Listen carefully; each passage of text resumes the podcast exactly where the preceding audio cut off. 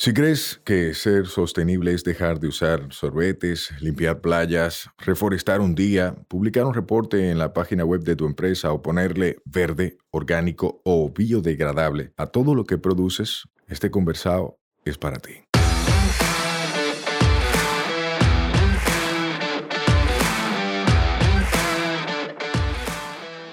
Hola, somos Mibisai, los motores detrás de Tinglar y una vaina verde, y hoy vamos a tener un conversado sostenible. En cada conversado sostenible te ayudaremos a romper paradigmas y te compartiremos alternativas y herramientas para que acciones ya, sin excusas.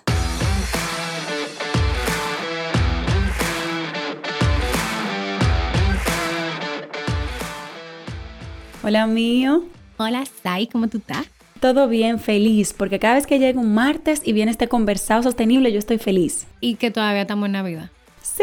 Yo no quiero que la Navidad pase porque yo siento un aire diferente. Un aire de cambio. Para ayudar un ching al Estado, al gobierno de turno. Te dame algo. Tú estás promocionando aquí, no me ha dicho nada. No ha llegado el cheque. en tal caso no ha llegado el cheque. Pero de verdad hay un airecito de cambio. La gente está reflexiva, la gente está como cambiando. No, no, no. Yo te voy a decir una cosa. Yo siento que yo, por lo menos hablo por mí, yo tengo una bandera blanca y no de partido, sino una bandera blanca de paz, de dar oportunidades para que las cosas mejoren y ser parte de esas cosas. Esa es la clave, ser parte, señores. De todo lo que estamos viendo, de todo lo que estamos viendo, ser parte. Porque es más chulo ayudar que criticar desde afuera, es más bacano. Claro, total. Y, y estamos temprano, pero queremos empezar desde ahora a hablar de metas para un nuevo año. Sí, vamos a hablar un chin de las metas que podemos tener o trazarnos o pensar en para el 2021, porque como que siempre no agarra lo tarde. Claro, entonces... Hay gente que tiene tradiciones de planificar su meta el 31 mientras se está comiendo las uvas, el 31 en la noche, o se despierta tempranito a eso, pero a la mayoría como que le agarra lo tarde y por eso que quisimos darle tiempo de que encontraran un espacio en esta quincenita que nos queda para planificar sus metas. Claro, porque tú no puedes planificar lo que tú vas a hacer el día primero, el 31. Para que sí. O sea que pensándolo y analizándolo, este es el momento preciso para hablar de esto. Sí. O sea que tus metas hay para el año que viene. Mías, mías de mi propiedad. De la tuya misma. Ay, señores, yo tengo muchas metas. Pero priorizar, miren, lo más importante en mi caso, cuando yo planifico mis metas, es que yo soy muy estructurada. Usted no tiene que ser así. ¿Qué tú vas a decir, mío? Dime. No, nada. Yo no voy a decir nada. Dime, porque yo sé que te iba a hablar. No, no, no. Yo tengo, yo soy muy estructurada, pero yo encontré, señor, una gente más estructurada que yo. Ok, miren, en mi caso muy particular, que no lo recomiendo a ustedes si no se siente cómodo, pero a mí me funciona, es que yo hago un análisis de todo. Por ejemplo, yo me trazo una meta y yo calculo cuánto cuarto necesito para cumplir esa meta, cuál es mi plan de acción, le pongo un cronograma y le hago un FODA. Entonces, esa meta va o va. Y mis metas para el próximo año, eh, hay mucha gente que se lleva de las ruedas de la vida para hacer sus metas. Eh, yo no creo mucho en el equilibrio del que tanto se habla y se profesa, porque la verdad es que mm, eso es como que muy, de que estoy en equilibrio. ¿Quién dijo eso? Equilibrio hasta mañana, que te decuadre una vaina y ya te salga de equilibrio. Entonces son muy volátil, diría yo, desde mi perspectiva. Pero si usted quiere organizar metas en diferentes áreas y no enfocarse y parcializarse solo en un aspecto de su vida, Usted puede ver la rueda de la vida y ver los diferentes aspectos, espiritualidad, salud, eh, desarrollo personal, profesional, eh, salud emocional. Entonces empieza a ver esos diferentes componentes que se supone que uno debe tener en su vida, porque no todo puede ser trabajo, o no todo puede ser chercha, o no todo puede ser algo, sino que tú vas a estar medio cojo. Y entonces ahí empezar a ver qué meta tienes tú y en qué plazos. El año 2021 tiene 12 meses. Uno no tiene por qué forzarse a planificar toda la meta para el primer mes, porque ahí cuando uno se siente como que falla y suelta todo. Entonces, para el primer trimestre del año, en una vaina verde, vamos a estar lanzando algo que ustedes han esperado por unos cuantos meses ya, que algunos están desesperados, que es ese mercado digital. Eso va en el primer trimestre del año, así que van a poder hacer, van a poder hacer sus compras en línea, su carrito de todas sus vainas verdes. Eso es de la empresa. Ahora, Sayuris, en lo personal, en el primer trimestre del año se va a organizar para despertarse a las 5 de la mañana siempre. Yo estoy haciendo el club de las 5 a.m. con Robin Sharma, señores, y me he de cuidado como los últimos 21 días que no me he podido despertar temprano porque no hay forma si me acuerdo tan tarde. Entonces, en ese primer trimestre quiero organizar ese horario para despertarme realmente temprano y hacer ejercicio. Toda la reflexión y toda la meditación y toda la cosa, pero para mí el ejercicio es el detonante de un día en pilas y de un día mm, ahí. Entonces, buenas metas, me gusta. Tú sabes que tú no me preguntaste, pero yo voy a decir cuál es mi meta. Claro que yo quiero saber. Dime, dime. Mira, yo estoy muy feliz. Eh, Este año ha sido un año difícil para mucha gente y por ende para mí, porque la empatía eh, es algo que a mí me caracteriza. O sea, a mí no se me ha muerto nadie. Eh, digamos que mi familia ha estado bien, pero no deja de dolerme que tanta gente haya perdido a su familia, a sus seres queridos, que tanta gente haya muerto en general y que tanta gente haya perdido su trabajo, haya tenido un año tan difícil, porque sería muy egoísta de mi parte valorarlo como el mejor año solo para mí. Pero evidentemente tengo muchas cosas que agradecer. Y entre ellas es que pude lograr, eh, yo creo que el 90% de la meta que yo tenía en mi lista. Eso, aplauso para mí. De- desde aprender a, a nadar y después de aprender tanto que aprendí a bucear. Ya ustedes saben el Entonces, pecadito. entonces la- eh, esa era como mi mayor meta de este año. Y la otra meta que yo tenía hace dos años con ella era ir a Haití. Y fuiste. Y por fin se me dio gracias a mi Jenny Checo, que tenemos una meta pendiente, esa fue de la que no cumplimos de irnos a Perú. Eh, entonces, yo tengo muchas metas el año que viene, pero te soy honesta, Dime. yo no sé cuáles son. Ok. ¿Y a ti te gusta dentro de tu estilo de planificación, te gusta estructurar Pero yo quiero de? planificarlas. O sea, ahora mismo yo no sé cuáles son. Yo no tengo una lista todavía. Yo no he hecho esa reflexión. Entonces ahora como que me oyendo, cuando oiga- hagamos esto, como que me voy a poner más en eso. Y aquí hablándolo contigo, me surgen como cosas que yo tengo que poner en agenda. Pero es que yo siento que el 2021 ha sido el año de lograr las cosas que yo ni siquiera estaba buscando. El 20. El, el- ay, me fui. Que ya está en aquel lado ya. El 20 fue un año bonito dentro de todo. O sea, yo logré tantas cosas que yo no sé qué es lo que me queda para el 2021. Yo sé que quiero hacer muchas cosas. Eso es súper positivo, señores. Yo tengo una experiencia muy similar a la tuya, mío. Porque de verdad que este año hemos conquistado muchas vainas chulísimas a nivel personal y a nivel profesional también. Así que de verdad no me puedo quejar en lo personal. Eh, en el 21 lo que queda es comerse todo lo que uno ha estado cocinando. Como, como tener los frutos de todo lo que hemos sembrado. Sí. Entonces, eso es como lo que sí. En unos días abre Tinglareco. Ay, ay, ay. Ya, ya, ya, ya, ya. Así que pasen por allá a comprar sus regalos de Navidad. Y entonces es como que todo eso me tiene súper emocionada. Yo lo que quiero es como recoger los frutos de todo eso que llegó. Pero mi principal no meta, sueño para el 2021 es que nosotros podamos seguir viendo frutos positivos de cómo se están llevando las cosas en el país. A mí en lo particular, que lo que me duele es el turismo y el medio ambiente, aunque me duela todo, yo quisiera ver los frutos de estos meses de trabajo que han tenido muchos funcionarios o que eso nos han dicho. Entonces, como mi mayor deseo es ver el fruto de eso. Excelente. Eh, entonces, así como que en lo personal, porque mi familia tenga salud, que tenga vida y ya no sé, o sea, tengo que sentarme a hacer esa reflexión de escribir, porque yo soy de la que escribe, ¿eh? Eso es chulísimo. Yo escribo 10 metas para el próximo año. Cada año yo lo hago. Por muchos años mi papá me enseñó a hacerlo y es algo que yo he practicado cada año de mi vida y me va y hago mi análisis de qué pasó, qué no pasó, qué, qué hay que mejorar. Entonces, cuando me siente que la haga, voy a compartirles cuál es mi primera meta. Eso es excelente. Señora, a mí me funciona mucho. O sea, yo tengo que determinar, dentro de mi estructura de pensamiento tiene que estar clara la prioridad. Porque yo hago muchas cosas simultáneamente. Ustedes no se imaginan cuántas cosas ella hace. O sea, que yo no le puedo explicar a ustedes cómo es que ella hace todo. Es con la organización, porque, porque tú cuando sabes que tienen que muchas cosas, muchas responsabilidades, entonces priorizar el día, el mes y la meta a largo plazo sin perder de vista el objetivo, porque hay veces que tú priorizas tanto el día a día que tú nunca priorizas el macro, entonces va moviéndote como ching a ching en de la dirección, pero no hacia donde tú quieres realmente. Sea, yo soy muy de hacer zoom out, como de alejarme un chin de todo lo que estoy haciendo en la rutina y decir, espérate, me estoy moviendo en la dirección correcta. Ahorita, por ejemplo, desde una vaina verde yo le mencioné solamente el marketplace, pero a usted que le gusta autogestionar su educación, por ahí viene toda una plataforma para que usted aprenda a su ritmo con una ruta que nosotros hemos diseñado. O sea que nosotros estamos preparando todo para que realmente eso que nosotros decimos de que educamos y asesoramos en sostenibilidad de una forma lúdica y con enfoque en competencias pueda escalar incluso a otros mercados. Así que Total. prepárense. Viene mucho. Ahí va- van a haber muchas vainas verdes el año que viene, incluso vainas verdes mezcladas con tinglar. Eh, sí, porque estamos trabajando algo muy chulo que esperamos que se haga cada mes en República Dominicana, que ya le diremos.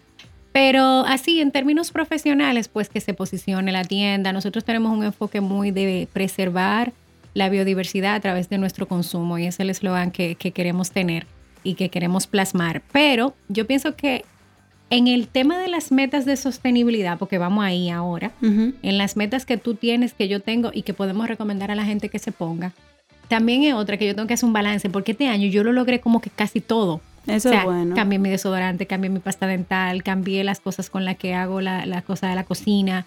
eh, tantas cosas que, que yo dije, ok, tengo que ponerme a analizar. Ya logré que Luis cambiara el desodorante también. Entonces, tengo que sentarme a analizar, pero quizás algunas cosas que nosotras podemos aconsejarle hoy a usted. Primero, que se escuche cada uno de los episodios que están arriba.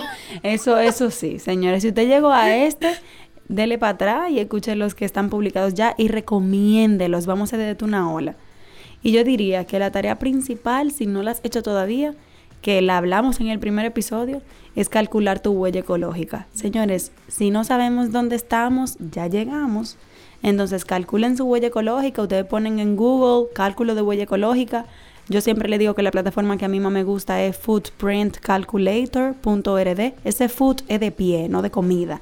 Entonces, eh, punto .org, perdón. Y ahí usted calcula dónde usted está parado ahora. Según su consumo, si todos consumiéramos lo que tú consumes, ¿cuántos planetas necesitaríamos? Y si te sale 8 planetas, ponte una meta. Pon, en 6 meses voy a hacer este cálculo otra vez y voy a haber aplicado cambios para que me baje a 4, a 3. Y sea honesto sobre todo. Sí, porque no te engañes. Eh, o sea, esa es su línea base, esa es la línea base ideal para ti, para que ya sepas qué cambios puedes aplicar y empieces. Claro, totalmente. Y luego ya que tienes esa huella ecológica calculada, me parece sentirme en el primer episodio. Entonces, decide por dónde empiezas. O sea, ¿qué vas, ¿qué vas a hacer? ¿Qué es lo primero que tú vas a hacer? No te quieres llevar el mundo por delante. No es una cosa de la noche a la mañana. Toma meses, algunos, a algunos le toma años. Pero la finalidad es que empieces por algo. Sí, y empieza sin sentirte el perfecto. No tiene que salir perfecto. Empieza. Y la práctica es el maestro. Así que, dale para allá. Total. Ah, ¿tú sabes qué meta yo me tengo que poner el año que viene? Yo nunca compré un peso para mi casa. O sea, yo no sé qué cantidad, Ah, un peso de un una balanza. una balanza. Yo no sé qué cantidad yo pude compostar este año. Yo lo único que sé es que tengo siete meses haciéndolo, pero yo no calculé nunca. Tú lo que sabes que residuo orgánico no están yendo ninguno para Pa' duquesa. Es el, esa es la métrica más importante. Sí, pero me gustaría como poner un post así como este mes en mi casa. Tipo tierra urbana, sí, tipo tipo, tierra, tierra urbana. urbana. Durante los últimos siete meses en mi casa hemos compostado tanto, tanto. Y hemos, no, Eso está chulísimo. Sí, eso está hacerlo. chulísimo, eso está chulísimo. Lo voy a hacer el año que viene. Vamos a hacer un challenge mío. Se me acaba de ocurrir. Un challenge de pon, eh, comenta las metas sostenibles que has logrado. Para que otras personas vean eso como un ejemplo. Por ejemplo, ¿cuáles son las metas que lograste tú en este año? Y que eso sirva de inspiración para que la gente se las ponga para el año que viene. Claro, totalmente. Entonces tuve, esa es una meta que yo tenía este año y la logré.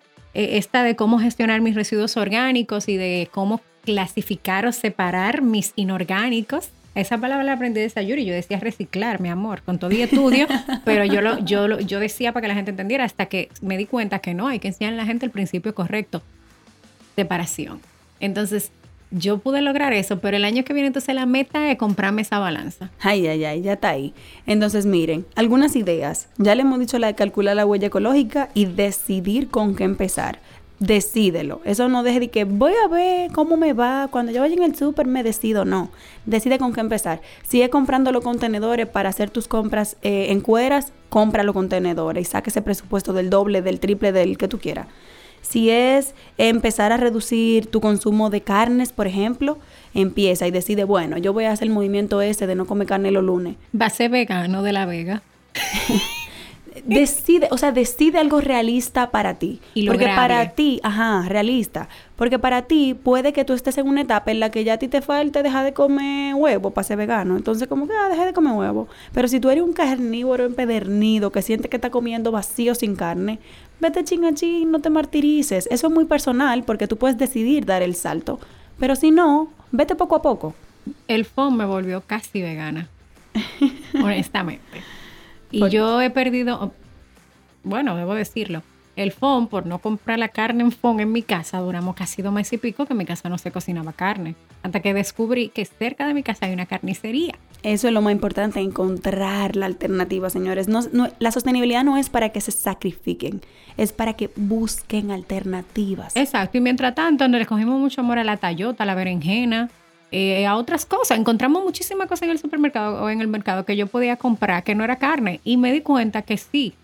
Hay un tema, yo respeto a cada quien. Si usted quiere ser vegano, es su tema. Yo no soy vegana. Ahora, el consumo adecuado de carne es importante porque con eso tú reduces incluso las emisiones. Entonces, eh, principalmente con el consumo de carnes rojas. Entonces, es como que tener un equilibrio en todo. Mira, en lo de las carnes, eso para mí es un tema muy particular que podríamos desarrollar ampliamente en otro episodio. Porque el problema no es la carne, el problema es su método de producción.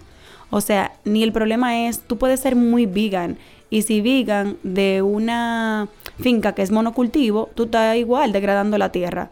Entonces de repente tú eres, tú comes carne, pero de una carne que está criada de una forma amigable con la naturaleza, en agricultura sintrópica o siguiendo principios de permacultura o de agroforestería, y eso está bien, no hay un problema. O sea que más que el producto en sí, vean mucho el método de producción de todo. Claro, porque puede que tú comas vegetales, pero hay que ver cómo son esos vegetales, cómo es ¿Cómo que se lo cultivan, exacto. Entonces, era lo que decíamos, como que lo, lo que es parecer orgánico no necesariamente sostenible. Entonces eso hay que tenerlo muy en cuenta, de dónde es el origen de lo que yo estoy comiendo. Eh, otra de las cosas súper importantes de metas que uno puede proponerse o trazarse para el próximo año es quizás cómo gestiono las cosas en mi casa. Sí. Me importa que dejen la luz encendida, me importa que luego de salir de la habitación dejen el abanico. Tenemos que volver siempre a mencionar lo mismo. O sea, poner reglas en la casa para desde ahí empezar a reducir ese consumo que tenemos. Claro, totalmente. Mira, verifica si dentro de tus planes o metas del próximo año está comprarte un aire acondicionado, un plasma, un electrodoméstico X. Verifica su tarjeta de eficiencia energética. Pon el vasito al lado del lavamano para que te cepille con el vasito. Son metas que pueden ser tan insignificantes como poner un vasito en un lavamano para cepillarte. O puede ser una meta que cuando me toque un cambio de rasuradora me voy a comprar una de acero inoxidable. O puede ser una meta de me voy a comprar mi, mi termo, que aquí estoy viendo un termo bellísimo que tiene mío, eh, Yeti. Pero si quien te regala un Yeti te, te ama. Eso es Pau Pali y Penélope. Entonces puede ser esa tu meta, puede ser regalar un termo a alguien que tú sabes que consume mucha agua pero no lo tiene o regalártelo tú mismo. O sea, las metas, verifica cuál es tu meta. De repente tu meta puede ser a todo el que te toque hacer un regalito el año que viene va a ser un regalito eco. Y ya son metas que ayudan al planeta. Eso es lo que estamos queriendo motivar aquí. O sea, que decide con qué de esto vas a empezar y empieza. Claro, totalmente. Tú sabes que hablando ahí también escuchándote, me puse a hacer un balance, porque eso es otra cosa que tienes que hacer antes de escribir las metas. Evalúa. ¿Qué hiciste bien? ¿Qué puedes seguir haciendo? ¿Qué no funcionó? ¿Qué vas a cambiar? Y eso ayuda muchísimo. Yo lo he practicado en mi vida y, bastante. Con el tema del compostaje, he probado varias formas de hacerla hasta que encontré la que yo entendía que era la que más me, convenía o que me sentía más cómoda haciéndolo. Entonces, de eso se trata la vida. o sea, se repliquen todas las cosas. Revisa primero qué te funciona. Ah, me funciona este cepillo, no me funciona el otro. Ah, puedo usar esta pasta, no, puedo usar la otra. Ah, este desodorante no me prueba, porque es orgánico, eso que. Ah, déjame usar otra fragancia. Entonces, hasta que tú llegues al punto de qué es lo que se adapta a ti, y que de alguna manera entonces tú reduces tu huella y que tú dices, ah, bueno, mi vida va lo más alineada y no me siento tan mal. Y es lo que, señores, es un sentimiento tan lindo que tú tienes cuando tú te das cuenta que tú haciendo cambios tan pequeñitos, tan pequeñitos, tienes un impacto tan grande. Totalmente. Señores, y son metas y tú decides qué meta te pones tú. No te dejes presionar por la sociedad ni por ese grupo de ambientalistas extremistas que a mí no me agradan en lo personal no me agradan y no promuevo el extremismo, no promuevo el condenar. Todo es un proceso y la gente casi nunca comparte sus procesos y eso es lo que hacemos nosotros en este episodio y en cada uno de los episodios compartirte la realidad, el reto, pero darte algunas alternativas. De repente para ti manejar la dieta, la parte de los alimentos es más complicado que cambiar a montar bicicleta o al revés. Entonces decide con qué empezar. Sí, Tú sabes que yo me acordé que tengo una meta. Este año yo tengo que aprender a hacer pastas y tortillas de taco. Ay, mamá, es una meta importante. Yo tengo que probar. Principalmente tortillas de taco, porque una de las cosas que no hemos podido sacar de nuestra vida, en nuestra despensa, es el empaque en el que viene la tortilla de taco. Eso está chulo. Y Eso esa es una de las cosas que a mí me preocupa. Señores, si ustedes se quieren poner meta así, que necesiten como una degustación, una vaina, ustedes nos invitan. Y Sí, vamos. claro, totalmente. Señores, yo, yo creo que, bueno, ya, ahí están las metas, pero también haga el balance y después nos cuenta cómo le va. Si necesitan ayuda, también Escríbanos. estamos aquí para guiarlos un poco y, y- y ver cómo llegamos hasta el punto cúspide. Sí, recuerden que esto es un proceso, siempre va a ser reiterativo eso. Esto es un proceso y esta vaina la vamos a cambiar juntos. Toditicos, nos vemos en la próxima. Bye bye. Nos escuchamos la próxima semana. Recuerda que esta vaina es todos los martes. Mientras tanto, nos vemos en las redes Mío Explorando y Sayuris Bonet. Un fuerte abrazo.